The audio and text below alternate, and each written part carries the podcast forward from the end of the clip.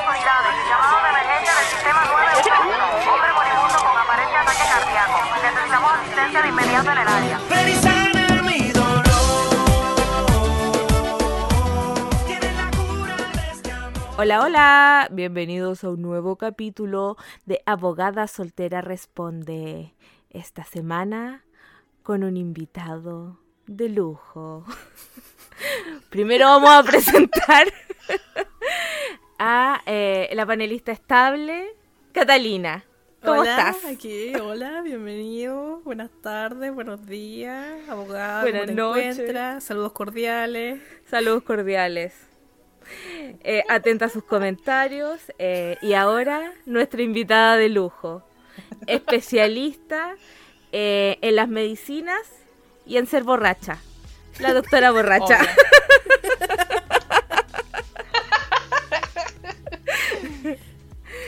Siempre recetando copete. Sí. Érase una vez Siempre. en que yo eh, y doctora borracha éramos roommates. Eh, yo vivía en su casita y yo le dije, estoy cansada, estoy estresada, me duele la espalda. ¿Y qué me recetó? Un relajante muscular con una piscola. Eh, dígame si eso no es medicina de calidad. Así ¿Pero que... funcionó o no funcionó? Efectivamente, eh, eh, dejé de sentir dolor porque eh, básicamente dejé de estar consciente. Entonces, Dormiste Eh, como un bebé, cerraste los ojos y cuando los abriste de nuevo era un nuevo día. Un nuevo día libre de dolor. claro, es altamente efectivo. Así que sí, medicina de calidad. La medicina que le hace falta a Chile. Como, ¿estáis resfriada? Tómate una michelada. Sí. Y así que esta semana, eh, este es un capítulo de Abogada Soltera No Responde, aunque sí vamos a responder una cosa, que fue lo que no respondimos el capítulo de cuando nos pusimos a hablar de la montaña rusa, porque nos fuimos en un hoyo profundo de divagación, en donde la Cata preguntó algo muy bacán eh, y no lo respondimos, pero ahora lo vamos a responder. Y doctora Borracha, que es especialista eh, en, en gente accidentada, vino a contarnos historias. Historias eh, asquerosas. Amo. Historias de hospital. y es todo lo que queremos. ¿quién te conoce? Doctor House. Nadie. Nadie te conoce, Doctor House. The, New- The Good Doctor. Nadie te conoce. Doctora borracha. Así que eh, escuchen este capítulo con discreción porque va a ser alto en asquerosidades. Se viene una de mis historias favoritas eh, porque tenemos un listado de historias. Doctora borracha eh, eh, no hizo eh, al- no es al lote. Ella hizo su tarea, hizo una, un listado de historias y viene mi favorita, la de la esponja. Hoy también es mi Eh. favorita. Yo esa la cuento. Yo me apropié de esa historia abogada. Y doctora, esa historia es mía. yo la cuento como si fuera mi historia. Así como yo vi esto. Que falta de respeto, oye. Sí, yo también la cuento. A mí también me gusta contarla. No sabéis nada. ¿Una vez? Como si hubiera estado ahí. Eh, es mi favorita del mundo. No hay ninguna historia que supere la de la esponja. Eh, así que eso. Escuchen con discreción. Si está comiendo, deje de comer Si y lo guarda para después. Saque a los niños. Saque a los niños de la habitación. Sí. Mira, antes, de, antes de cada historia sí vamos a dar como el grado de asquerosidad, porque hay algunas que pueden sonar asquerosas pero no son tanto, y otras que en realidad pueden sonar súper inocentes como la de la esponja, o sea, uno dice que chucha la esponja, y en realidad es muy asquerosa. Entonces, Es una joya esa historia. Debería salir como en un capítulo de, de, esta de este programa como del Discovery Home Health, que es como sala de emergencias. bueno, ahí tenéis la esponja, tenéis la de la manzana, Oh, la de la manzana también me, también me la apropié.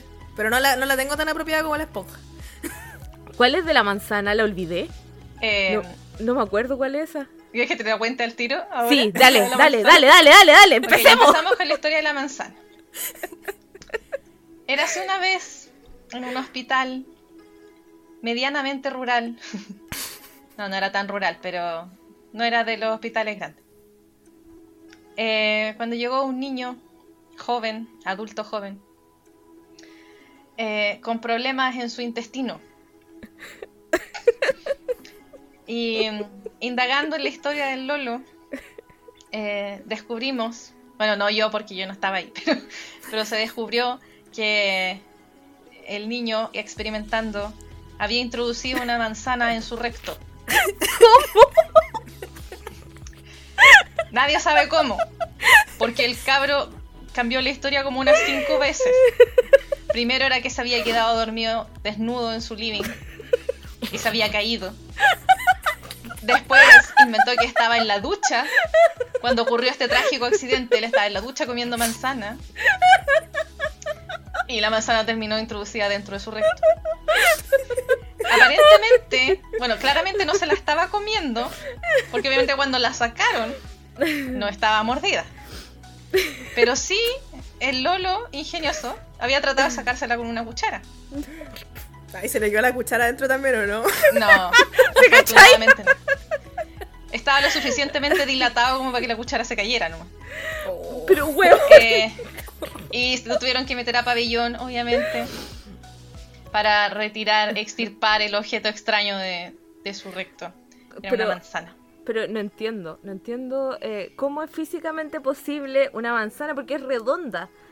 Ni siquiera es un objeto que empiece siendo angostito y después se enanche. Había, había, había muchas teorías al respecto. ¿Cómo? La primera, la primera teoría es que el Lolo iba como, como cuando te pones estos aros expansivos, así. ¿Ya? Iba en esa, con diferentes Ah. objetos. Entonces no empezó con la manzana. Ah. Empezó con otras cosas primero. Partió con un pepino, así. un pepino. Es probable con un pepino, con una zanahoria, después Zapallo no sé, italiano. con zapallo italiano. Y después llegó la manzana. Hasta que ahí su límite era una sandía, así. Era el límite del día. Era- eso decíamos nosotros que su, su meta, su meta era insertarse una sandía. Ay, weón, no entiendo.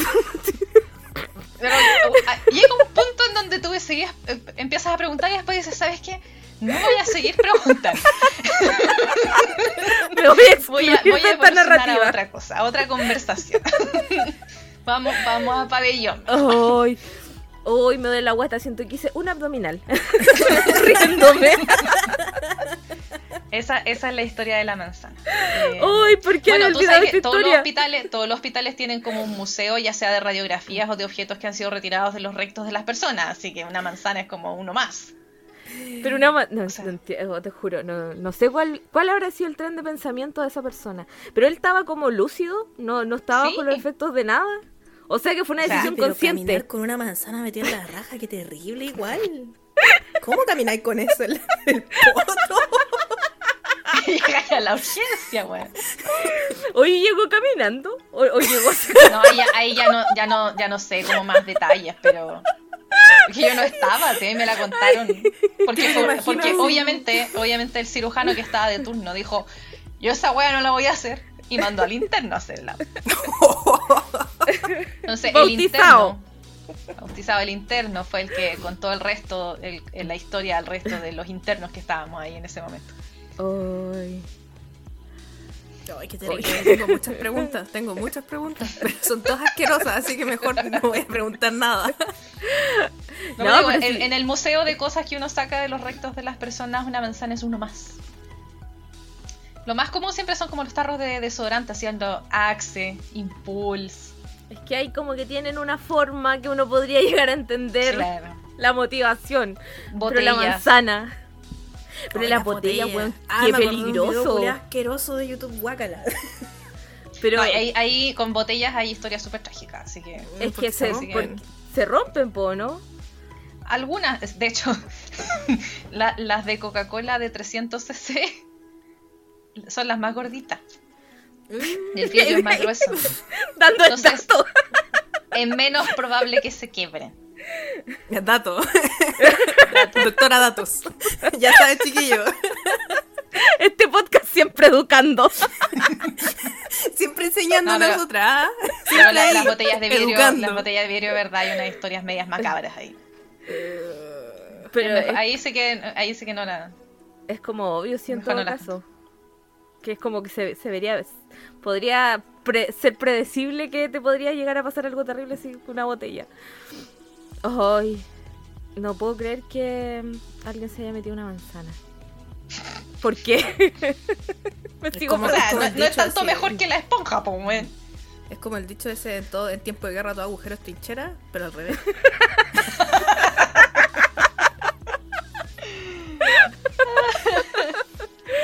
Un poco sí, un poco sí, pero al revés. Oh, qué terrible. Pero la esponja, Eh. vamos a la esponja, todo lo que el público espera. Ya hemos hablado demasiado de la esponja. Ahí la gente caleta y a lo mejor así, a nadie le gusta la historia de la esponja. Se van, se van si no les gusta la historia de la esponja, si no les gusta la porque, historia de la esponja. porque es mi favorita de toda la historia. De nuevo, discreción. Se aconseja discreción porque esta historia es un poquito asquerosa.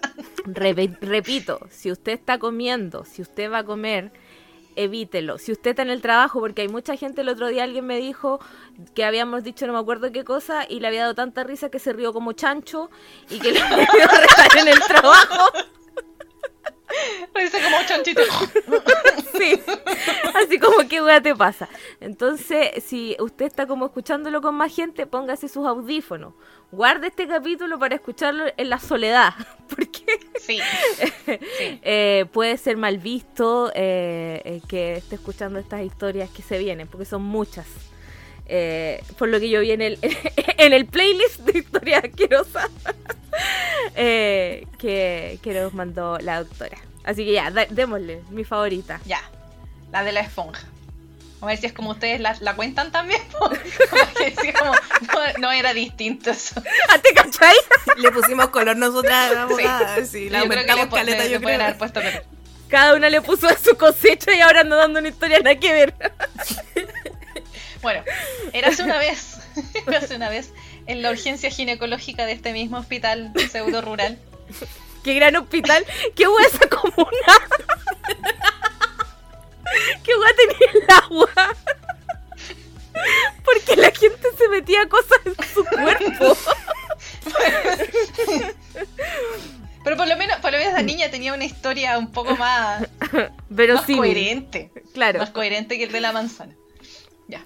Llegó esta niña muy acongojada y media entre febril, sintiéndose como las weas en realidad. Llegó a la urgencia ginecológica y nosotros decimos, ya, eh, fue un compañero a verla y fue con el doctor. Y la niña dijo, no, es que eh, me puse una esponja y no me la puedo sacar.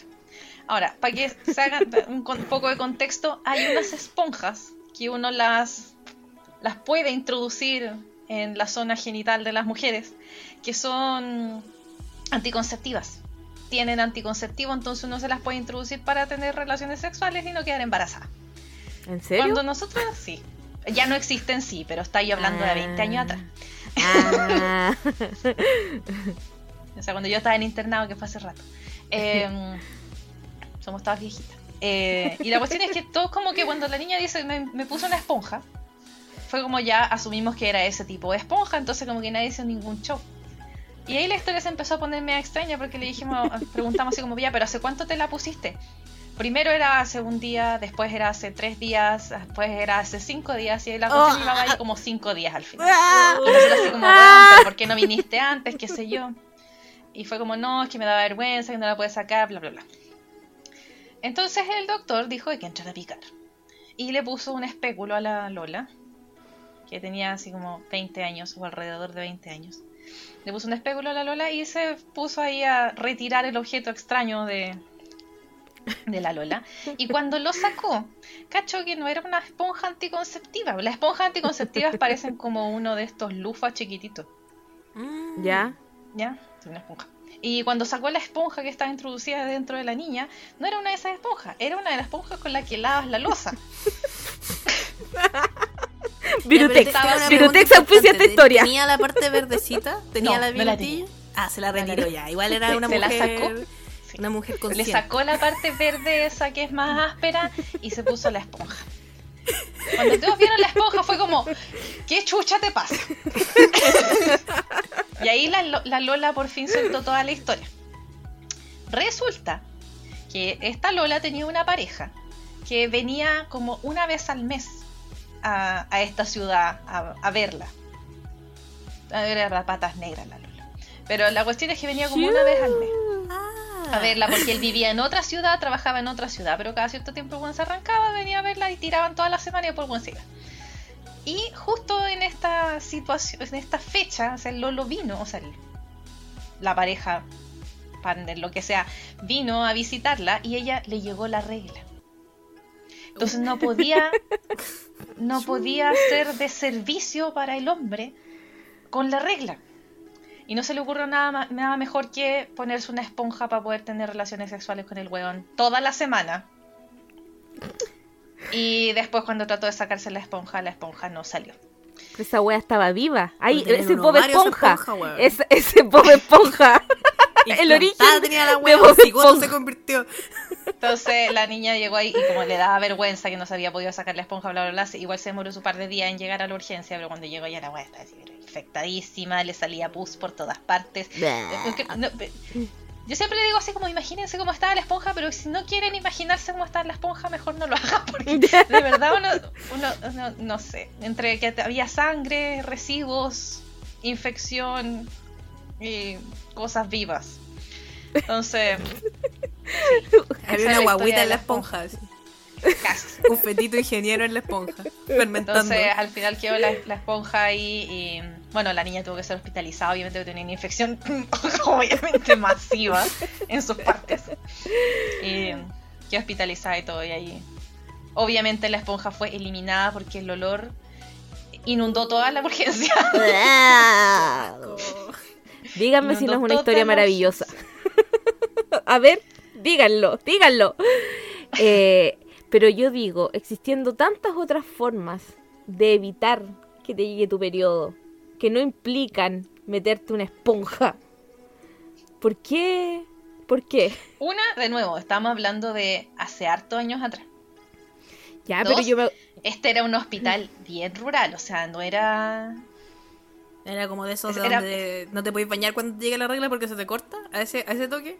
a ese toque. O sea, hay, Oh. hay algunas otras historias que te puedo contar para que te hagas la idea de lo Rural. el poco el poco acceso a la información que tenía la mayoría de la gente que se atendía en ese hospital. Ah, ok. Ay, qué Así acuático. que Bueno, amiga, sí. no, y además sí. que fue como una cuestión, yo creo que ya así como, no, como que la Lola no supo qué hacer y una medida un poco extrema, solo un poco, A situaciones desesperadas, medidas desesperadas. claro, una cosa así. No sé, yo me acuerdo que cuando yo era chiquita en alguna oportunidad tenía un paseo de curso y también me llegó la menstruación y yo me comí como un kilo de limón y se cortó. Classic. Un clásico, el limón. Yo creo No que no sé. sirve, ¿o no? No, sí, lo que hace el limón es bajarte un poco la presión, entonces disminuye el sangrado. Ah, O sea que sí sirve. Sí, pero si tenía así como una regla muy abundante, cagaste igual.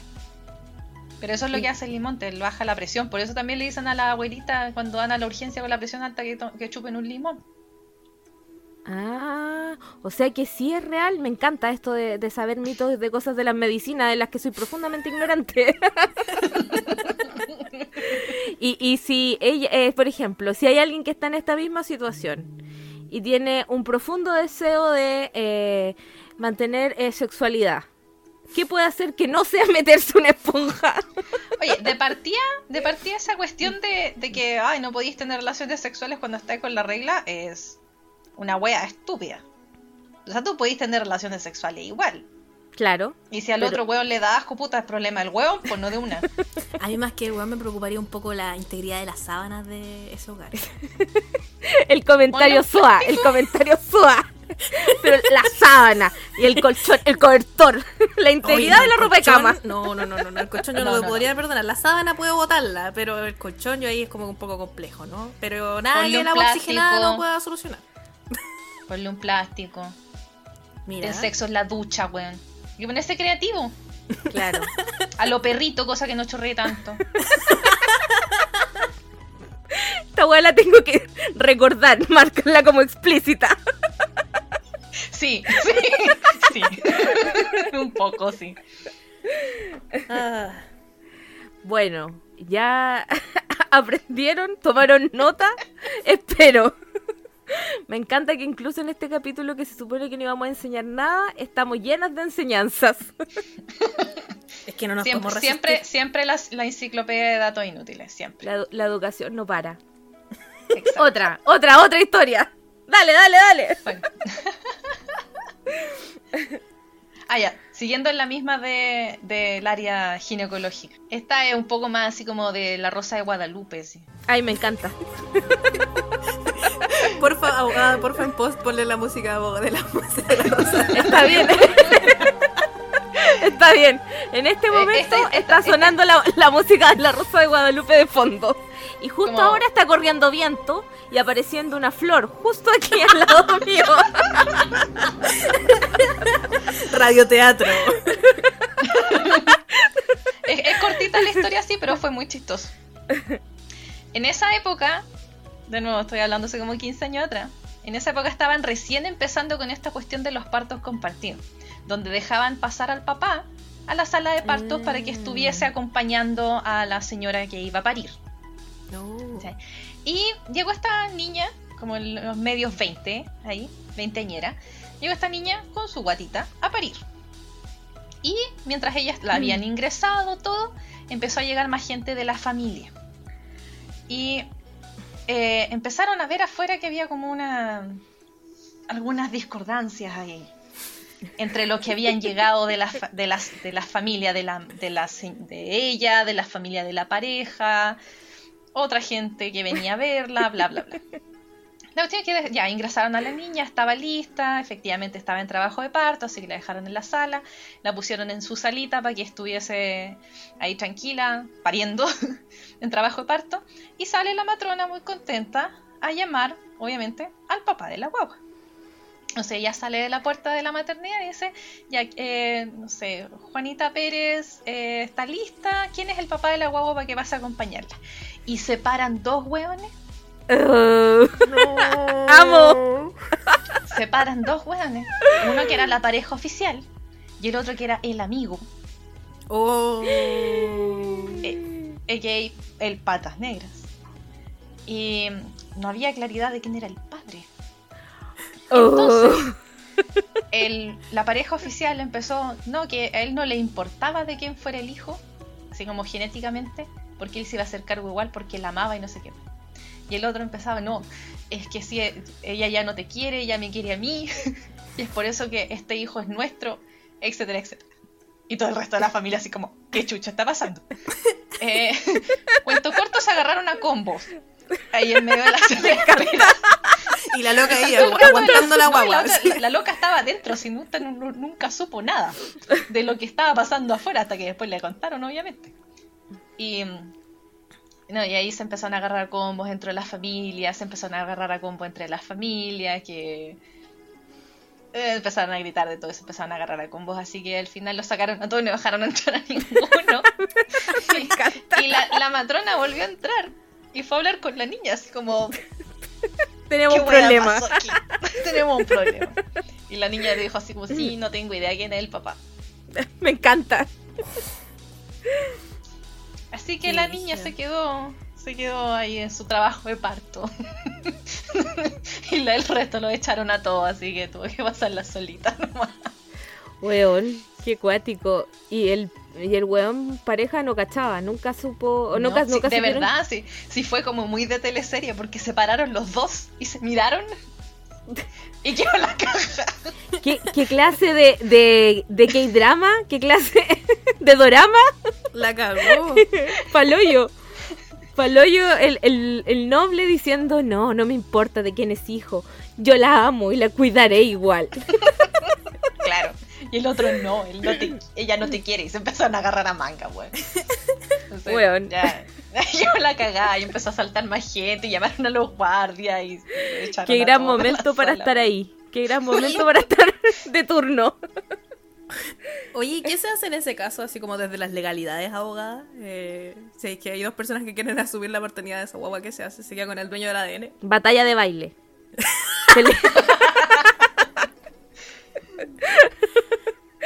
Eh, se hace una batalla de baile y el que baila mejor gana y se queda con la guagua. No, pues prueba de ADN. Pu- puede ser, por ejemplo, eh, pasa poco, pero en este, por ejemplo en este caso, si estuviera casada, se, se asume que la guagua es del marido. Como, Ujú. ¿cachai? Pero eh, el otro podría impugnar la paternidad, pues. Y ahí gana el ADN, pues. Afortunadamente vivimos de Oye, tengo una, tengo una duda que siempre la he tenido, que el otro día, la otra vez nos, nos lo preguntamos. ¿Cómo se hacen las pruebas de ADN? O sea, yo, si yo tengo eso de que me robaron, me robé un pelito, recogí una, que, que siempre lo muestran en las series, recogí un vaso Eh. de la basura, Y con un scotch, así con un scotch, saqué le poco de saqué. ADN. Quiero Oye, saber esa- qué, esa- qué sí tan es real ahí es eso. un poquito, sí es ahí un poquito fantástico. Digo ¿Qué? ¿Qué? ¡No! La televisión me mintió. Mira, de partida tenéis que tener suficiente material biológico para que la muestra sea útil. Por eso de repente no le pueden sacar ADN a los huesos, por ejemplo. A la médula. Entonces, tiene que ser la médula. Entonces, si tenía un hueso muy antiguo, un hueso viejo, no le podéis sacar un ADN a un hueso. Mm. Mucho más difícil. Por eso para identificar personas por hueso se hacen por medidas, por dientes, por otras cosas. Cuando te dicen, sí, es una mujer de, no sé, 40 años, bla, bla, bla. Ya. Pero si queréis sacar ADN tenéis que tener material biológico que esté como, entre comillas, vivo. O sea que si para está, que sea útil. si está cocido no sirve, ¿sí? Si hago como un caldito. Ya, No, sí, igual murió, esa, sirve. murió esa muestra, ¿o no? No, igual sirve. Puta la wea. O sea, si Catalina queriendo, queriendo cocinar gente por la chucha. Porque si, si tú agarras un, un, un, no sé, un tuto de pollo cocido, vaya a poder quizás procesarlo igual. Eh, entonces necesitas como fluidos biológicos. Entonces, una de las cosas que más usan es el pelo, obviamente, pero tienen que sacar por la raíz, que es donde te sacáis, te sacáis pelo, sale como una parte blanca. Mm, Ya, eso es la raíz del pelo y de eso podéis sacar material. Y ahí hay También ADN. hacen. Sí, po. Tienes células que se están reproduciendo para hacer pelo, po. Mi nivel de ignorancia que eso Era impactante. como una liendre. Pensaba que esa parte del pelo era una liendre. Y decía, oye, que tengo Esa es la piojos. raíz de tu Y eran pelo. raíces de pelo. Y la otra también que hacen, que es como la más común cuando te quieren hacer como test de ADN y cuestiones así, es la es rasparte la, el anterior de la boca. Entonces te sacan saliva. células de la mucosa aquí de la mejilla y eso lo mandan a procesar. Ah, no es saliva entonces, son células de la mucosa de la mejilla. Yo Y cuando que tú tienes saliva, es porque igual esa saliva puede tener eh, material biológico, puede tener células que se van descamando, igual como la piel se descama, la mucosa de tu boca se descama. Entonces cuando tú das una muestra de saliva, igual puedes hacerlo. Obviamente otros fluidos biológicos como semen, sangre, cuestiones tienen mucho más, Mm. mucho más fácil. O sea que eso de que recojo un vaso que alguien botó porque no me quiere dar su ADN, pero yo recojo el vaso y saco ADN de todas formas, ¿es mentira? Es extremadamente difícil que puedas tener una muestra lo suficientemente grande como para hacer eso. Oye, pero pasa, en un, en un caso que vimos en Creepy Chantas con la cata, eh, había una buena que la pillaron por un vaso de café. Una, po- una paca que había matado así como no me acuerdo quién chucha, el ex. Ya no me olvidé la historia completa, pero a la loca la pillaron porque se tomó un vaso de café y dejó la agua botada y le sacaron el ADN de, ahí. O sea, es que es lo mismo, pues si puede tener saliva, si tiene suficiente saliva, podéis tener también suficiente célula y suficiente Y- material para poder mandarlo a hacer la muestra. Y en CSI se supone que si sacáis una muestra después se destruye, ¿eso es como real? Como que si tengo... Sí, sí. Lo que pasa es que el proceso de sacar ADN, weón, no es una weá que te la puedo explicar como extremadamente fácil. Así que, Abogada, ¿qué se siente estar en mi posición de que te expliquen Me cosas y no encanta. entender? Me encanta, quiero estar así siempre. ¿ah? básicamente, Estoy sorprendida, lo que- sorprendida de todo. Básicamente lo que hacen, porque tu ADN es como un. es una espiral, es un rollito. Entonces lo Ya. tienen que estirar para poder procesarlo. Y entonces lo pierdes, pues ya no puedes hacer nada con él. Ah. Entonces cuando lo estiran para procesarlo, lo que hacen es copiar ciertas partes millones de veces, lo que se llama amplificarlo. Y de acuerdo a esa lectura de las partes que se amplifican, tú sabes qué persona es o si tiene algún así como un parámetro similar. Y tú sabes qué amplificaciones son las que vienen de la mamá, del papá, depende del ADN con el que trabajas. Entonces siempre tienes que buscar con qué compararlo. Weón, estoy negrísima. No es como que ah, ya saco una prueba de ADN y me sale la cara del weón en el computador. No, no. ¿Te cachai? Ahí. Puta, no me ven, pero Hola. kawaii. Corazoncito. no. Tenéis que tener con qué compararlo. Y es como, es como tener la huella dactilar. po. Si tenía una huella dactilar es como, ¿quién chucha este weón? En cambio vas y la comparas y dices, ah, ya, esta huella dactilar es igual a la de este weón, por lo tanto esa huella es de él. Es lo mismo con el, con el ADN. Weón, estoy negrísima. Y todo, obviamente, tu, ne- tu ADN es la mitad de tu papá y la mitad de tu mamá. Entonces, van a cachar al tiro si tienes alguna semejanza con tu padre y tu madre o gente de tu familia. Y por eso salen un- eres un 99.9% probable de que este señor sea tu padre. Exacto. ¿Por qué? Porque el ADN calza casi perfecto con el de tu papá Mm. o de tu mamá. Qué brígido. Oye, la tecnología. ¿eh? Y la otra que hacen es como hay un ADN especial que se llama ADN mitocondrial. Y ese ADN se pasa solo en las mujeres. De mujer a mujer. Entonces es por eso que saben de dónde vienes. Si tú quieres hacerte un ancestry, pueden saber de qué, de qué parte vienes del mundo y dices como, ah, tienes, no sé, 90, 80% de ADN mapuche, tienes 75% de ADN de otro lado, cuestiones así. ¡Ay, qué cuático! Porque esa- eso se traspasa a través de tu madre y es el mismo, o sea, ese ADN es muy poco probable que varíe. Entonces, el que- ADN que tienes tú es igual al que tiene tu AD al ADN mitocondrial de tu abuela 10 generaciones atrás. Wow, Weón. qué interesante. Aquí. Aprendan, aprendan. Voy a hacer uno de esos test. Uno de esos Hoy sí, a mí igual me gustaría. Me gustaría saber quién soy. ah, de Yo dónde no sé quién vengo. soy, así que quiero saber. Saber Ahí te quién dicen, eres te dicen- es ahí como también averiguan de dónde salió la, o sea, de por- Mm. cómo, eso es como saben de qué grupo del mundo vienes y eso es como averiguaron que era que las primeras tribus así como la madre de todo el mundo estaba en África Mm, Así, así de para atrás va esa wea.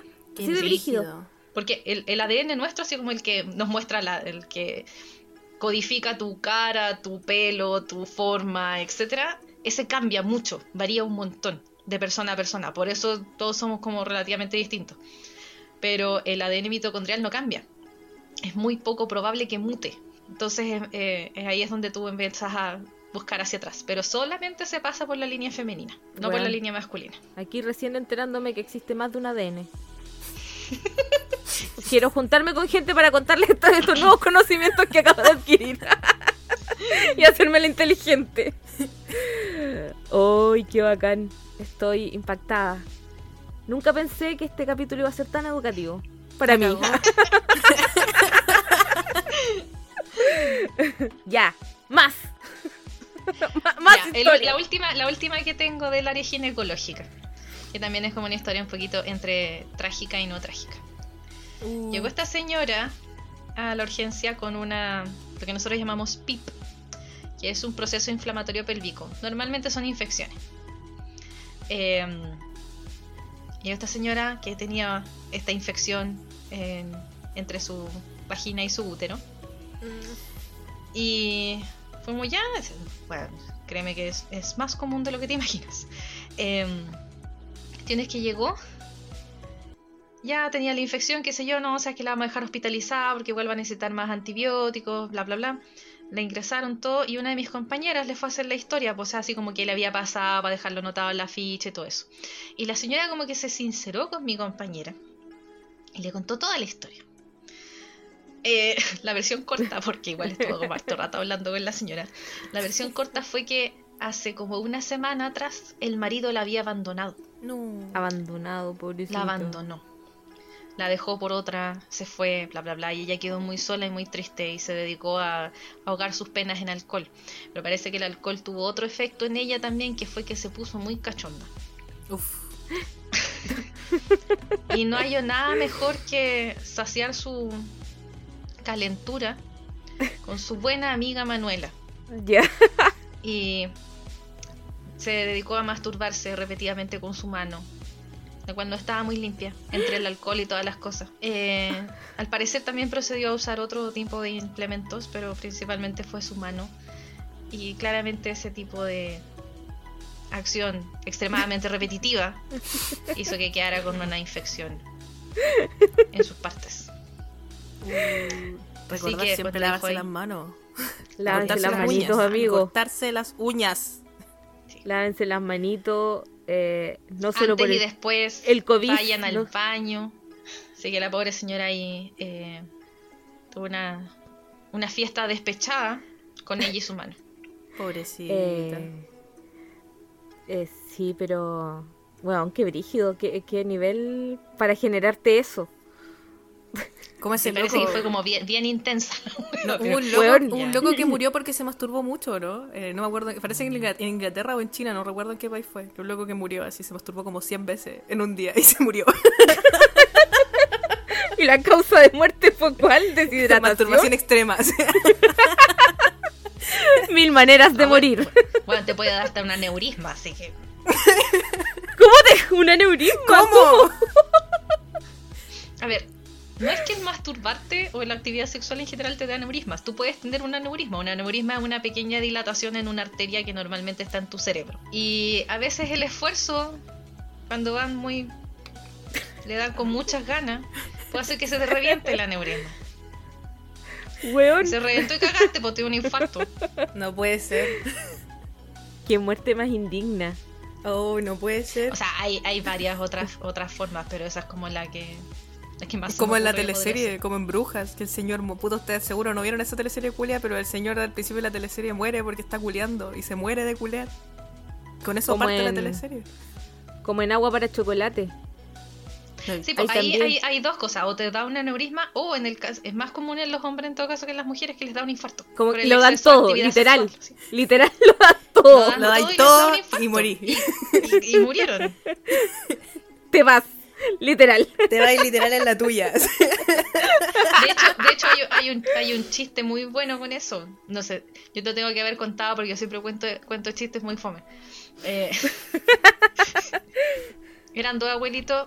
Esto es un, un chiste, no es una historia real, por si acaso. Lo voy a decir al tiro. Lo voy a decir al tiro. Estos eran dos abuelitos que cada cierto tiempo les gustaba tener actividad sexual, pero eran abuelitos, pues entonces eh, había que hacerlo con más cuidado. Y el viejo le dice a la vieja, vieja, hoy día te voy a hacer el amor al ritmo de las campanas de la iglesia. Entonces cuando eran las 12, antes fueran las 12, se fueron a la cama y empezaron a, a- esperaron la, campana de la iglesia. Entonces empezaron con la campana de la iglesia y seguían por cada campanada el viejito se movía al ritmo de la campana. Y pasó el camión del gas y se murieron. La cata creo que no lo entendió.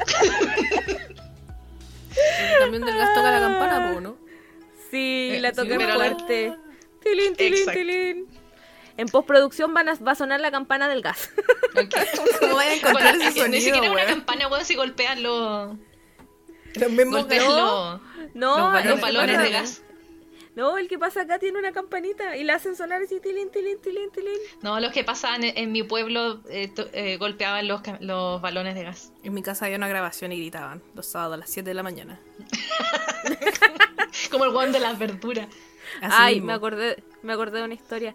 Una vez, hace muchos años, cuando yo recién me titulé, o aprobé el grado, no me acuerdo, doctora borracha me vino a ver. Entonces, eh, como ustedes saben, eh, acá en el sur, donde yo estoy en este momento y donde vivía en esa época, eh, pasan por las calles vendiendo como cosas, no sé. Y en el invierno pasan vendiendo piñas. Y doctora borracha, muy de la ciudad, muy santiaguina, me dijo, ¿por qué venden piñas? Porque en su mente eran piñas de estas frutas que uno se come. Bueno, acabo de tener el mismo proceso de pensamiento. Así, ¿por qué están vendiendo Pero- piña en invierno? Acá en el sur, las piñas son las piñas de los pinos que uno le echa al fuego para calefaccionarse. y, cuando, y cuando le expliqué, su cara fue de poker face así suprema. Fue como, ahora todo tiene sentido. Esa es la misma cara que tienes tú cada vez que te explico algo, así. Sí. Este ejercicio en que eh, doctora borracha me explica cosas, eh, no lo hacíamos hace mucho tiempo, pero cuando vivíamos juntas yo cada cierto tiempo era como, hola, vi esto en la tele, ¿qué tan real es? Y después cuando yo le explicaba quedaba como el, el monito, el Pikachu sorprendido, así, oh. Sí, yo, yo, yo Igual soy el Pikachu sorprendido. Sí. E- Esa era mi expresión en forma constante. Qué gran historia. Eh, tengan cuidado. Ámense a ustedes mismos, pero, pero con precaución. No sean como la señora. Solo reitero, lávense Sí. las manitos y córtense las uñas Sí. cuando sea necesario. Pueden evitarse accidentes y situaciones vergonzosas. E ida al hospital. Ella al hospital y explicaciones que no que la quieren dar. explicación es como, ¿qué va a inventar ahora? Pero bueno, son cosas que pasan. Ay, ¿Cuál y ahora, eh, eh, la, ¿qué pasa cuando eh, tus necesidades, no, ¿cómo eran tus Ah, necesidades? ya, no es que esa, esa sí es que es muy asquerosa. Ya, es- también me gusta mucho. Es muy, También muy de asquerosa. O sea, aquí sí. eh, Disclaimer de favor- asquerosidad. Sí, eh, aquí por favor, si es que están comiendo o son así como súper escrupulosos, por favor, pausen Sáltenselo. por unos tres minutos y, y sáltenselo, porque de verdad es súper asqueroso. Oh, yo creo que esta no la he escuchado. Esta Es es mí. buenísima. No sé, es que no es una, no es una historia como tal, o sea, a mí me pasó una vez en la urgencia, pero eh, no es como una historia de una persona espe- específica, así como el guan de la manzana o la niña de la esponja. Eh, hay un cuadro que se llama obstrucción intestinal. Ah, partimos bien. Eh, básicamente tu colon se dobla, se enrolla, se, se obstruye por algún motivo. Hay varias razones, pero no vamos a entrar en detalles más médicos. La cual es que se tapa. Y obviamente si tu colon se tapa no podía ir a cagar al baño. po. O sea, no, no pasa para abajo. la. Y eso obviamente se empieza a acumular. La cosa es que si tú no vas como luego a la urgencia, toda esa presión y esa comida que estás tratando de digerir y que no puede pasar para el otro lado, tiene que salir por alguna parte. Y es cuando empieza a devolverse. ¿Qué? Lo que se llama un vómito fecaloideo. Donde estás literalmente vomitando caca. Que no logró pasar hacia el otro lado y que ya dijo, está bueno, me la devuelvo toda. Conche tu madre, qué asco. Una vez, una vez, en todas la- las urgencias que he hecho, una sola vez me ha pasado que había un paciente con eso. Yo no lo vi, obviamente, pero sí, eh, uno entra a la, a la urgencia y el olor es, es bastante decidido. Característico. Eh, voy a salir de aquí. Porque de verdad tiene un olor asquerosísimo que no te sacáis de la nariz como en tres días, weón. Es horrible. Y eso es literalmente mierda mezclado con tus jugos gástricos que lo vomitas. ¿Y la hepatitis? No, pues no tenía hepatitis. No, Pero pero, al no final pasa- tenía una infección gigante. Ahí entonces me Y obviamente me hay que entrar a me operar. que si uno come caca o hace algo que tenga que ver con caca te da hepatitis. Entonces como que Sí, si pero como devuelve por externa, la boca pues, de la hepatitis. Eso es como caca externa, una. No, pero si es tu propia caca, es, pues- es menos probable. ¿En serio? Ah, como que no te hace daño. Eres inmune a tu ¿Cómo te va a hacer daño? ¿Cómo te va a hacer Obvio. daño si tú la hiciste? Tú la diste a luz. No pudiste dar la luz, pues, weón. Por eso salió por el otro lado. Es como una caca prematura entonces. Hoy me acabo de acordar de otra historia ahora que hablaron de eso. Eh, que no es tan asquerosa, después se lo voy a contar. Pero sí, existe eso y uno lo puede ver en especial en los abuelitos que hacen obstrucciones intestinales y que se quedan callados porque en realidad tiene, su umbral del dolor es súper amorfo, entonces como que no, se anda un poquito en shock, qué sé yo, después empiezan con el vómito y es como, señor, usted ya como un mes con esto, ¿qué le pasa? Ay, Y es qué asqueroso. horrible. Y ahí tenéis que entrar a traer a gente a pabellón para poder, obviamente, desobstruirla y que la wea siga su camino normal en vez de devolverse y ser esa asquerosidad. Y después así como 500 millones de antibióticos. Weón, qué horror. Qué asco. Weón, eh, eh, la boca, el sabor, qué asco. ¿Cómo te sacáis ese sabor? No volví a comer en la vida, weón. Ya saben ya. Si no pueden ir a hacer caca por unos días, vayan al doctor al toque. A Sí, menos weón, o que... sea, o sea, el, el tránsito intestinal obviamente varía de persona a persona, que hay otro dato rosa. Eh, y puede variar entre que tú vayas tres veces al día o que puedas ir cada tres días. Eso es lo normal. Pero si hay algo que no es normal en ti, o sea, si tú de repente ya estás acostumbrado a ir todos los días a cagar al baño y de repente pasaste cinco días que no vas, eso no es normal para ti, por favor, hazte ver. Tómate unos aloe lax, tómate unos tecitos de ciruelax, haz algo. Porque si no, tu intestino de verdad lo va a resentir. Y yo sé que la, y siempre le digo esto también a mis pacientes, eh, yo sé que la diarrea es súper incómoda, pero desde el punto de vista de tu colon, para ti es mejor tener diarrea que no ir al baño en cinco días. en serio. En todo caso. Porque de ver- han- han llegado intestinos reventados porque no van al baño. O intestinos rotos porque no van al baño. ¿Es Así eso que- posible? Sí. ¿Qué, qué tanta Entre, cantidad? ¿Qué eh, tan- ni siquiera es como cantidad? tanta la cantidad, sino eh, La La consistencia. fuerza, es la fuerza que tu Ah. intestino hace para botarla y al final los termina rompiendo, se revientan. Y se sale que para sí. otras partes de tu cuerpo. A tu Como que abdomen. ¿La peritonitis? Sí. Y unas peritonitis, weón, que son las que, que tenéis que literal abrirlos y lavarlos. Una, ¿Tenés que pegarle una manguería. intestino Y pegarle una manguería así y devolverlo. Más o menos. y cuando tenéis 9 metros de intestino, no es algo agradable, weón. Uf. Como cuando la veis unos chunchules así. ¡Ah, qué asco! una, una de la vedita ahí. ¡Ay, qué asqueroso! Siento que eh, este capítulo es 10 de 10. Diría Chef Kiss, pero sería muy asqueroso, así que no lo voy a decir. Y me Oh. acordé cuando que, que hablaste ahí de.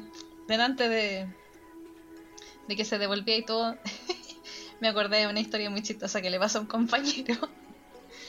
Eh, no sé si ustedes están familiarizados o cachan lo que es una- un embarazo abdominal. No. Mm, Ya, el embarazo abdominal es cuando. ¿Qué, ¿Qué, qué? No, que Eso cuando los perritos les da eso, como que se embarazan, piensan que están embarazadas, pero no están embarazadas. No, po. No, pues No. es psicológico. El Eso. embarazo abdominal. El embarazo abdominal es que lo que pasa porque algún por algún motivo el óvulo que tenías em, se, se fertilizó, pero salió del útero y quedó implantado afuera de tu útero. Puede ser entre medio de tu intestino y todo. Ahí hay un montón de vasos sanguíneos y todo, entonces es posible tener un embarazo viable en un embarazo abdominal. Obviamente tiene un montón de riesgos, pero puede ocurrir. ¡Qué brígido! es que, la cuestión es que llegó una señora y todos estaban hablando, no, del embarazo abdominal, porque no son muy comunes, obviamente. Pero estaban estaba hablando del embarazo abdominal y qué es lo que se tenía que hacer, y estaba así como pasando el doctor con otro doctor y como 500 alumnos. Y la pobre señora, que era una señora de campo que no tenía idea de nada, así con había llegado a cuarto básico, obviamente no entendía ni pico de lo que estaban hablando el resto. Entonces uno de mis compañeros como que se apiadó de ella y se quedó con ella para explicarle lo que le había pasado. Entonces le explicó en palabras súper simples, no, lo que pasa es que su guaguita, en vez de estar en el útero donde tiene que estar, está afuera, está, está como en su guatita. Eso, así como que le explicó ella. Y ella lo miró así como súper espantada y le dice, "Ah, y eso habrá sido porque me lo tragué.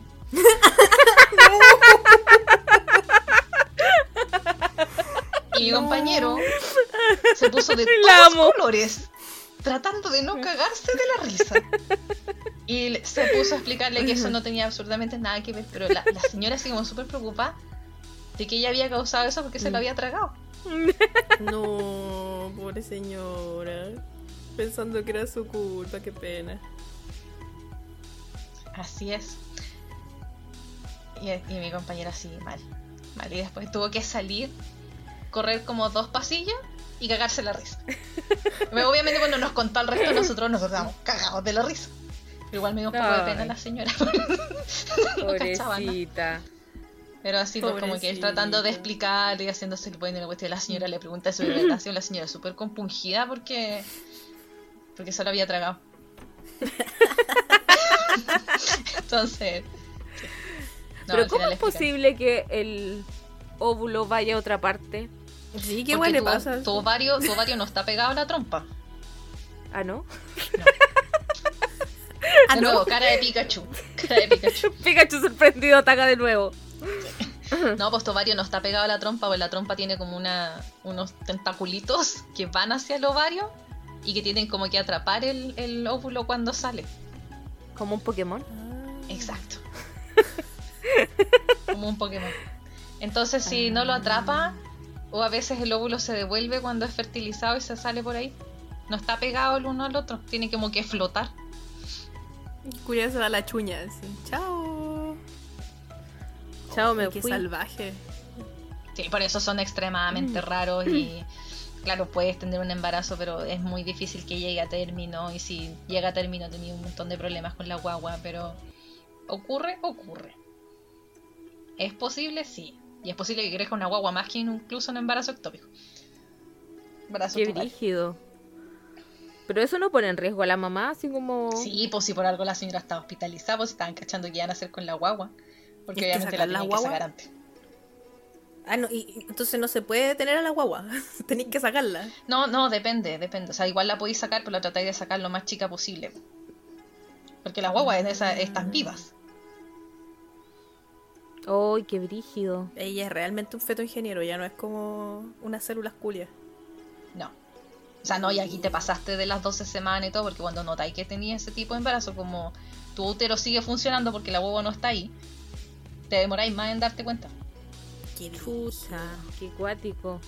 O sea, es bien Pero- complicado al final. Obviamente, las guaguas pueden morir, pero son más grandes. Una razón más para tenerle miedo al embarazo y a tener guaguas. ¿Es esto acaso un capítulo anticonceptivo? Puede ser. Puede Yo ser. creo que sí.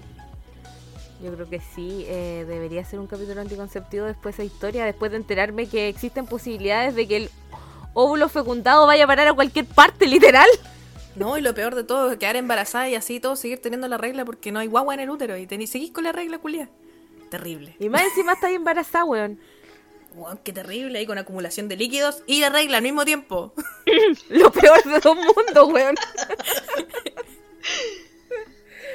Oh, qué cuático. qué terrible. No sabía eso. Nunca, nunca había escuchado eso de que podía la guagua eh, como ponerse en otra parte Sí, y quedar totalmente. literal en la guata. Sí, pero ella tiene que buscar dónde hay vasos sanguíneos y ahí hay un montón, o sea. El problema es después que así con la placenta, porque esa es la que como, como chucha saco esto. Pero, ¿y ahí no, eh, no podría ser candidata para un aborto? ¿Con Depende de las cuándo lo pilláis. Ah, Depende de verdad. cuándo lo pilláis. ¿Y si no, la mujer está condenada a seguir con embarazo adelante? Hasta que se muera. El feto, no ella. Oh, weón. No, pues ahí, ahí, ahí. Bueno, dije, yo pasé por mi internado de gine hace casi 15 años. Así que las leyes y todo era bastante Mm. distinto en esa época. Y también, como era un hospital de campo, había mucha curandera, por así decirlo. La señora Mm, que te hace el, que te hace el, el trabajo. El trabajo, sí. Las señoras que te Qué hacen el trabajo. Entonces de repente llegaban cabras eh, con abortos sépticos, o sea, así infectados porque usaban... no me acuerdo específicamente cuál era la hierba que usaban, pero Ruda. es un... No, ah, usaban ruda, pero no... Pero no, no. Rama de apio. Apio vi. Apio. Y la ruda se las daban para generar contracciones. La ruda tenía contracciones. Entonces le hacían tomar agua de ruda para que generaran contracciones y la cuestión pudiera salir. Pero así, usaban apio, usaban cochayuyo. Cochayuyo. Sí, porque la idea es abrir el cuello de tu útero. Cata. La idea es abrir no el cuello de tu útero. Ustedes no me vieron, pero es que esto muy, muy, muy, muy entendible. La idea es abrir el cuello de tu útero, entonces lo que hacen es insertar palitos o raíces o cualquier cosa que se infle con el agua en el cuello del útero, cosa que el cuello del útero se abra y después el agua la botes. ¿Cachai? Y en eso usaban palos de cuchayuyo, palos de apio, otras hierbas raras. Pikachu como- sorprendido otra vez. Sí, y el agua de ruda, no, no recuerdo que hayan usado la ruda como tal, así como para hacer eso, pero sí usaban el agua de ruda para generar contracciones. Tenías que tomarte como Oh. 3 litros de ruda, que la agua es asquerosa. Eh, tenías que tomarte como 3, litros de agua de ruda en, el- en un rato para generar contracciones y que además de que se abriera tu- el cuello de tu útero, podías generar contracciones para botar la guagua. Obviamente eso causaba muchas infecciones. Entonces una de las cosas que nosotros nos decían es siempre, siempre que llegue un aborto séptico, o sea, que tú veas que una persona está abortando, o sea, una mujer está abortando y está infectado, piensa que es un, un aborto provocado. Y Claro, pues. en esa época había que denunciarlas. Oh, qué terrible. Ay, la wea horrible, loco. Nadie lo hacía. Qué bueno. Ay, un aplauso. Gran- No, grande hospital rural. Debo, debo haber tenido así como un profe que quizás una vez denunció a alguien, todo el resto se hacían los hueones, las matronas se hacían las hueonas. Me es encanta. que no, po. Oye, aprovechando este momento de aborto, podríamos, no sé si a ustedes les tienen que hablar de qué se hace en caso de que alguien tenga que abortar. Ustedes que son inteligentes y saben de esas cosas, de ¿Cómo que las legalidades. No sé, pues en caso ¿Te de que alguien se haga un aborto y tenga que ir al hospital porque le salió mal la weá, ¿cachai? Porque bueno, ahora es ilegal en Chile todavía. O sea, no es ilegal en todos Sí, los casos, po. pero igual sigue siendo ilegal. po. Si es que Mira, no que hay- causales culiadas. Hay varias, varias cosas. ¿Cómo abortar Uno ilegalmente depende- sin irse preciosa? Mira, te paras, te paras una escalera, te tiras. y que es parapléjica. libre, de, libre de feto, pero también parapléjica. Hay un, hay A un ver. vacío, hay un vacío legal con eso, señora abogada. Así es. Sí, Porque, Porque los weones que venden el misoprostol lo pueden publicar y vender y todo y quedan libres de, de cualquier... no es como- delito, po. Porque venderlo no es delito, es usarlo Mm. en un aborto el delito. Entonces tú puedes Claro. comprarlo y venderlo y si lo usas es wea tuya. Entonces los weones lo tienen, bueno, de verdad, métanse así misotrol.cl y te va, te va a salir el precio, Lleve cómo ahora, se usa, lleve ya. Te dan todos los medicamentos, te dan todas las weas, así como casi un weón hablándote por WhatsApp, sí, así tienes que usarlo. Ah, con videollamada, sí. No, no, es- no, no videollamada porque el weón no, le va- no te va a mostrar la cara, pero sí. Confía 100% discreción y toda la chaya, de verdad. Pero igual tienen que tener cuidado porque, no sé, po, eh, algunos te piden como más datos de los que deberíais dar, porque igual, aunque sea eh, legal venderlo, igual evi- evidentemente nadie lo compra como... Porque e- ese remedio era para otra cosa, originalmente. O sea, en los hospitales se usa igual para provocar abortos, pero para provocar abortos cuando eh, el feto La ley no lo es- permite. no es viable, o sea, o, la, o no sé, pues tienes un aborto a medias que todavía quedan restos adentro, lo intentas, y también se usa para generar parto, o sea, si veis una señora que lleva, no sé, como dos días y la cuestión no pasa nada, le usáis el misoprostol para acelerar que en- eh, entre en trabajo de parto y, y la guagua salga. El, el efecto como en el cuerpo de, de esa cuestión es generar una contracción así satánica. No, lo, lo que hace es relajar el cuello del útero. Si el cuello del útero se abre, el útero empieza a funcionar solo. Y Como eso es lo tirar que la cadena. genera eso. Paralelo. Abres el cuello Paralelo del útero y todo sale. Ah. Entonces, cuando tú compras estas cuestiones online, en, la, en el mercado no tan negro, porque en realidad lo podí- de verdad sale hasta en Google la web, ahí lo- generalmente te aconsejan que lo uses vía oral y no vía vaginal. Vía vaginal es más seguro y es más rápido, pero si tú llegas al hospital por sangrado, qué sé yo, y te pillan alguna de esas pastillas ahí en la chochita, te puede ir presa. Igual va, va a depender del, del profesional, porque No, sí, depende mucho del profesional. Te puedo asegurar que el 80% de los ginecólogos tiende a quedarse callados, en especial en el sistema público. En las clínicas, Es que- depende. es que las clínicas se llaman apendicitis, entonces da un poco lo mismo. Pero pero en el sistema público yo creo que sí pues, va a depender el profesional con que te encontré. Yo, eh, mi fuente, mi principal fuente de información TikTok, eh, hay caleta, hay un tren de hecho de matronas diciendo así como cuando la paciente llega con rastros de misotrol y no dices nada. Y ahí no falta el, el, el, el pro nacimiento que dice, ay, tu deber es cuidar la vida, tu deber es cuidar la salud. Como, Sí, pues, cállese, yo estoy señora. cuidando la vida y la salud de la paciente. De la no de la no paciente. de la wea del camaroncito. del camaroncito. sí, pero no, en general eh, la gente tiende, o sea, lo- los buenos ahí en las urgencias en general tienden a hacerse los buenos. Y, y con hueas mucho más evidentes que un misoprostol, o sea, se hacen los hueones con lo- los tallos de apio. ¿sí? Qué vaya a te vaya a hacer Juan con algo. Pero también se puede usar por vía oral, la weá es que cae re mal. Pero también funciona. Bien Qué usado. cuático. Siempre fijarse las fechas de vencimiento, amigas. Siempre. Que te venden las huevas vencidas. Qué cuático eso. Porque esto, estos tipos o tipas que lo venden o normalmente lo sacan de los vencidos del hospital. Porque apenas los, los medicamentos vencen tienen que ser destruidos, pero igual tienen una, una latencia de como 6 meses. O sea, si tu remedio dice que vence en marzo, igual te dura hasta septiembre. Entonces sacan eso. Ya, pero tengan cuidado porque yo una vez Porque yo Oh, siempre tengo una historia. Pero esa, esa, esa weá la, la tenía ya hace como tres años, po. Sí, eso es ¿Qué verdad. hiciste, Una- abogada? Una vez, Esta me- yo- una vez me, me pasó por gorda lechona. Eh, comí eh, un calzón, calzones rotos. Alguien, una de mis compañeras de la pega llevó y yo me comí uno y después en la tarde dije, ah, me voy a comer este que quedó. De puro gorda lechona. Y me dolió la guata. Me fui para mi casita y me tomé un viadil. Yo tenía dos botellas de viadil. No puede Una- ser. Una que tenía como, estaba vencida como en 1999 y otra que estaba buena. El problema fue que yo tomé dos veces de la que estaba vencida en 1999. ¿Y qué pasó?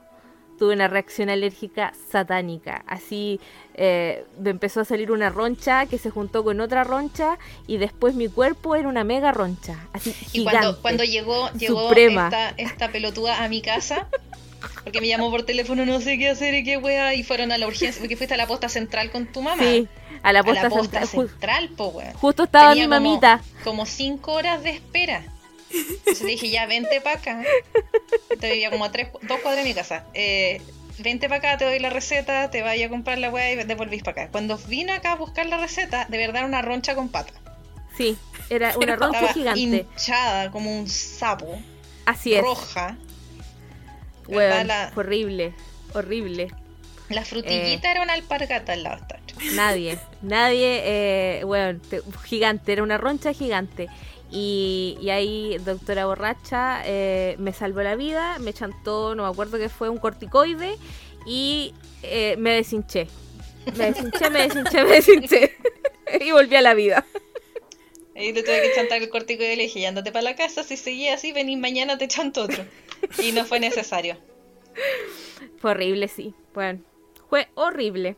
Así que tengan cuidado con los medicamentos vencidos, amigos. Cada cierto tiempo revisen el botiquín y los botan. Sí, por Porque favor, yo sabía que tenía un medicamento vencido, pero no me fi- no ahí fue un cortocircuito en la mente y eso. Así que no sean como yo. Por favor. Pero si te tomáis el misotrol vencido, no pasa nada, po, ¿o No, sí? no pasa nada. No pasa nada, pues. Te esa es la abortáis a ti misma. así. Se da un aborto superior y te abortáis a ti No, misma sí, mira, sí, cuando te tomáis los medicamentos vencidos, en realidad lo que hacen es que no tienen efecto. Eso es todo. A menos que seas yo Que eres alérgica Y- a la vida. y que soy, claro, y generes una reacción alérgica. Desde ese día no tomo Viadil. Muchos años han pasado, pero no, no- me da miedo. Pero eso, lo único que pasa es eso, o sea que el medicamento pierde el efecto. Pero tienen, aquí por ley, tienen que tener esa latencia de al menos 4 a 6 meses. Entonces, si el, el medicamento dice que vence en marzo, igual tiene efecto hasta septiembre. Todos los laboratorios tienen esa normativa, así que por eso los remedios dicen ya vencen en marzo, te lo tomáis en abril, igual va a haber efecto y todo. Qué cuático. Qué bueno saberlo. Pero siempre hay que Mira. fijarse en la fecha de vencimiento de los remedios. Lo puedes usar uno o dos meses más, más que eso ya elimínalo. Te puede pasar nada o puedes tener una reacción adversa como la mía. Sí, puedes tener una reacción adversa, puede generarte vómitos, pero no es una cuestión así como que te vayas a morir. Eso ya sería un caso muy extremo. Solo la, solo la, la abogada soltera le pasa eso. Sí, abogada soltera es un poco acontecida. Si se han dado cuenta. Me pasan cosas a mí. Eh, ya, y la última historia creo que es la del hombre anticucho. Hola, el hombre anticucho. Esta Para la finalizar. Estoy emocionada. Con eh, broche de oro. Sí, es que el hombre anticucho es una, es una leyenda. Esto pasó, pasó un par de años antes de que yo estuviera en la urgencia, pero la historia se fue pasando de generación en generación. yo hasta el día de hoy me, me acuerdo y me río, weón, porque de verdad es como una cuestión muy cuática. Eh, estaba este caballero, no sé qué edad tenía, pero debe haber tenido así como ondas 40 años. O como en esa etapa de su vida. No era joven. Pero tampoco era así como viejo. La weá es que este caballero estaba trabajando haciendo un pozo. Y para hacer el pozo lo que hacía era eh, ingresar al pozo y moler, o sea, tratar de, de sacar la tierra, soltar la tierra con un chuzo. Ustedes saben lo que es un chuzo, ¿cierto? Por supuesto. Sí. Ok. Bueno, sacaba la, picaba la tierra con el chuzo, después con una pala las metía en un baldecito y, y, y subía para poder hacer el pozo. Y tenía su escalera y todo. Entonces subía y bajaba todo el rato con el balde. En un momento parece que el caballero como que se aburrió de tener que subir y bajar tanto la escalera. Y en un momento subió con el baldecito y dejó el chuzo plantado en la tierra, así pare- como si fuera una, un palo hacia arriba el chuzo. Y en vez de bajar por la escalera, bajar por la escalera como No. corresponde, el weón saltó al pozo No y puede quedó ser. literalmente impalado en el chuzo. Oh. Ya, Pero ¿por dónde se impaló? ¿También hay otra historia El- de cosas el- metidas el en el ano? No, Ah, ya. afortunadamente entró por cerca, Uf. pero entró por, por el lado de la pierna, como en la parte de abajo donde Ah. ahí, en el lado de la pierna y el chuzo atravesó todas sus partes internas y salió por arriba de su hombro, por así como detrás de tu clavícula. ¡Concha tu madre, no! Ah. Es bien difícil de explicarlo cuando no me pueden ver, pero sí, eso. Entonces le entró por Quedó como atravesado en diagonal. piernas, Quedó, le entró el chuzo entre medio de las piernas y salió por el lado de- del hombro aquí, entre, entre el, el cuello y el hombro donde está la clavícula, por ahí salió. ¿Y ese hombre estaba vi- quedó vivo después de eso? Sí, lo fueron a buscar obviamente los bomberos que no hallaban como chucha sacarlo porque dijeron esta agua no la podemos mover hasta que lleguemos al hospital. O sea, cualquier cosa que tú tengas insertada en tu cuerpo no se mueve hasta que lo vea un médico. Entonces, Para que y, los, y los chuzos son gigantes, pues bueno, si no es un, un alambrito. Es una No, hueá po. súper grande. Y el buen estaba literalmente impalado, entonces los, los, los bomberos tuvieron que bajar, amarrarle una camilla y después levantarlo, cosa de sacar el chuzo de la tierra y después cortar el chuzo para que quedaran solamente lo- los palitos. Por eso te digo que es el hombre anticucho, es como una brocheta. Ah. Lo sacaron. Llegó al hospital, obviamente ya lo habían, lo habían dormido todo, entonces el viejo, porque creo que el viejo se desmayó en algún momento del dolor, pues obviamente hasta. Pero todavía estaba vivo. Así que llegaron, llegó a la urgencia, lo ingresaron todo y es como, lo tenemos que meter a pabellón. Estuvieron un montón de horas operándolo porque era como ya. Eh, tuvieron que entrar de hecho con, lo- con los bomberos a pabellón para que fueran cortando el fierro y poder ir sacándolo. Y lo abrieron completo. O sea, la Ah. cicatriz, la cicatriz que él tenía le llegaba desde aquí el esternón arriba del, abajito del cuello, hasta la, hasta el pubis. Oh, Ese era el tamaño de la cicatriz. Lo abrieron entero Concha para poder ir sacando el chuzo. Sacaron el No- chuzo. No Hicieron entiendo como una cómo... autopsia en vida. Sí, Bueno, no, entiendo cómo pudo en- en- en- empalarse en esa cuestión del tamaño y, y no tocó nada así como vital, no le rompió una arteria y Afortunadamente- se desangró. fue de partida fue en una dirección como contraria hacia donde está tu hígado. Si hubiese empalado el hígado, el gallo no vive cinco minutos. Pero fue en la dirección contraria donde está tu hígado. Fue hacia la izquierda en vez de hacia la derecha. Pero, por algún extraño motivo, ahí está tu corazón. Y pasó por detrás. Así que tampoco lo alcanzó a tocar. Claro, obviamente se perforó el pulmón. Como diría mi Ah. mamita, no era, no era nada su momento. Me perforó el pulmón, sí. Pero tenía, tenía más pulmones, o sea, tenía otros pedazos de pulmón que van a, van a suplir esa función, ¿cachai? Y en los intestinos, de verdad, si pasa cualquier cuestión por los intestinos, la cuestión es súper, eh, parece jalea, entonces pasa nomás. Entonces al final como que no tocó nada muy importante, pero obviamente era un chuzo que estaba en la tierra, probablemente muy oxidado. ¡Ay, Y- la wea salvaje! Y ahí llegó el hombre anticucho a la urgencia del hospital. Digno Oh, de como destino ñañaras. Caso digno de destino final, weón. Sí, y lo sacaron y todo, y ahí le sacaron el chuzo y estuvo obviamente un montón de tiempo hospitalizado y en UCI, y obviamente le tuvieron que sacar un pedazo de pulmón y antibióticos hasta por si acaso. digamos. El Así que no rato. Pero sobrevivió. Fue como La anda a weá brígida. loto, weón.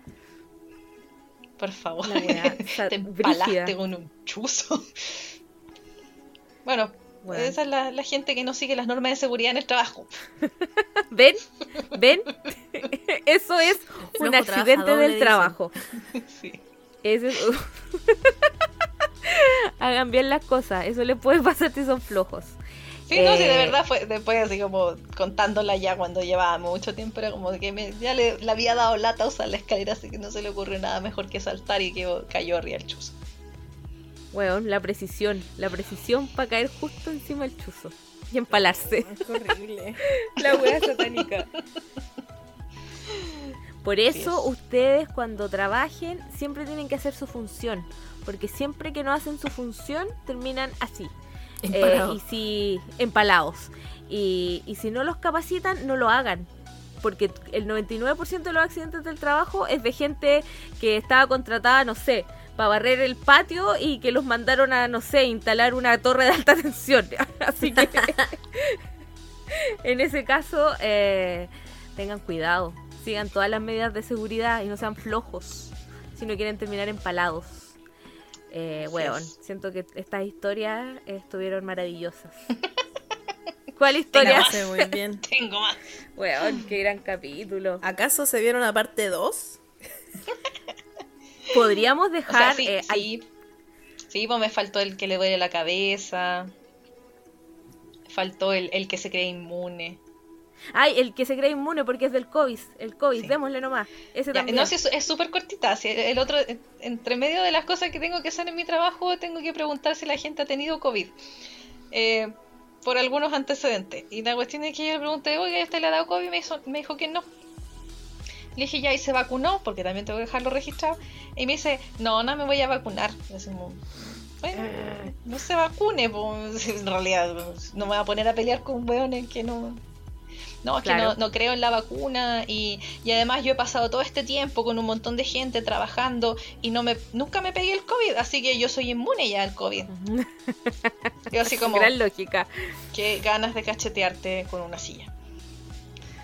Eh, y eso, no, sé que él no creía en, en la vacuna del COVID y, y él ya se había pasado un año y medio con gente con COVID y no le había dado el COVID a él, po. así que él era inmune al COVID. Ah, se creía qué, inmune qué al gran COVID. lógica. Qué gran lógica. No sean como él, amigos, y vacúnense. Pónganse Sí, todas las favor. dosis. Todas las La dosis. primera, la Diez segunda, la tercera, las calilas, las mojojojo, todas, todas. 15. Llegan todas, todas, todas. 15G. Sí, por favor, Mentira, vacúnense, no es sean mentira, ahueonados. No tengo 5G, es lo que yo más quería. Y nada. ¿Pusiste Magnetismo, la foto? nada. ¿Pusiste la foto? Porque si no ¿Cuál ponís la foto? de tu vacuna en redes sociales Ah, no funciona el 5G. fallé. Eso, no lo activé. No activé. No el bendita 5G. abogada. No, pero llegan varios, o sea, la Le gran mayoría de la gente se ha vacunado y ha estado como súper bien y todo. Pero los que no se vacunan de verdad llegan con una con unas razones demasiado estúpidas. Como el que se cree inmune. Que- Porque a todos que- le había dado COVID menos a él. Entonces él es inmune. ¿Para qué se va a vacunar si Obvio, es inmune? evidente. Evidente que así funciona. De hecho, ahora le van a sacar sangre para hacer una nueva vacuna. Claro. Eh, yo soy leyenda, le dicen. Claro. Uy. Eh, ya, eh, yo creo que va a tener que haber una segunda parte. Voy a Porque apuntar este más historias. Sí, sí, me, sí me supremamente faltó otra, me faltó otra muy muy o sea, como muy emblemática, pero la vamos a dejar por una segunda parte. Ya, va a haber una segunda parte. Me gusta. Eh, espero que les, hay- les haya gustado este capítulo porque yo lo pasé muy estupendo. Me Yo reí también. muchísimo. Hice como cinco abdominales de risa. Igual enseñamos, ¿eh? Igual ahí sí, explicando la, Igual harto, harto, ministro de dato- Educación. harto dato rosa. Ministro de Educación, yo creo que deberíamos ser parte del programa eh, de gobierno de la educación. Enseñamos en todas las materias. Enseñan a Eh, robar, todo, todo, opino que, que todo. Enseñan, que- enseñan cómo sacar plata del país cuando roban un banco, no se roban a los, a los camiones Brinks. Claro. Eh, así que eh, tienen que. mm, Yo opino que el gobierno. El, no el gobierno de Chile, no, es que el gobierno de Chile me cae mal. Pero igual deberían auspiciarnos, deberíamos tener nuestro propio canal educativo. Nos iría súper bien. Eh, así que muchas gracias, doctora Borracha, por acompañarnos. Eh, lo pasé muy estupendo. Gracias a ustedes por invitarme. Y se viene me invitaron en el otro, en el otro podcast donde efectivamente hago mi labor. Sí, perdón. Se nos fue, se nos fue, pero no importa. Se viene, se vendrá una segunda parte de historias eh, de hospital. Así que eso. Nos vemos la próxima semana. Bye. Chau, chau. Chau.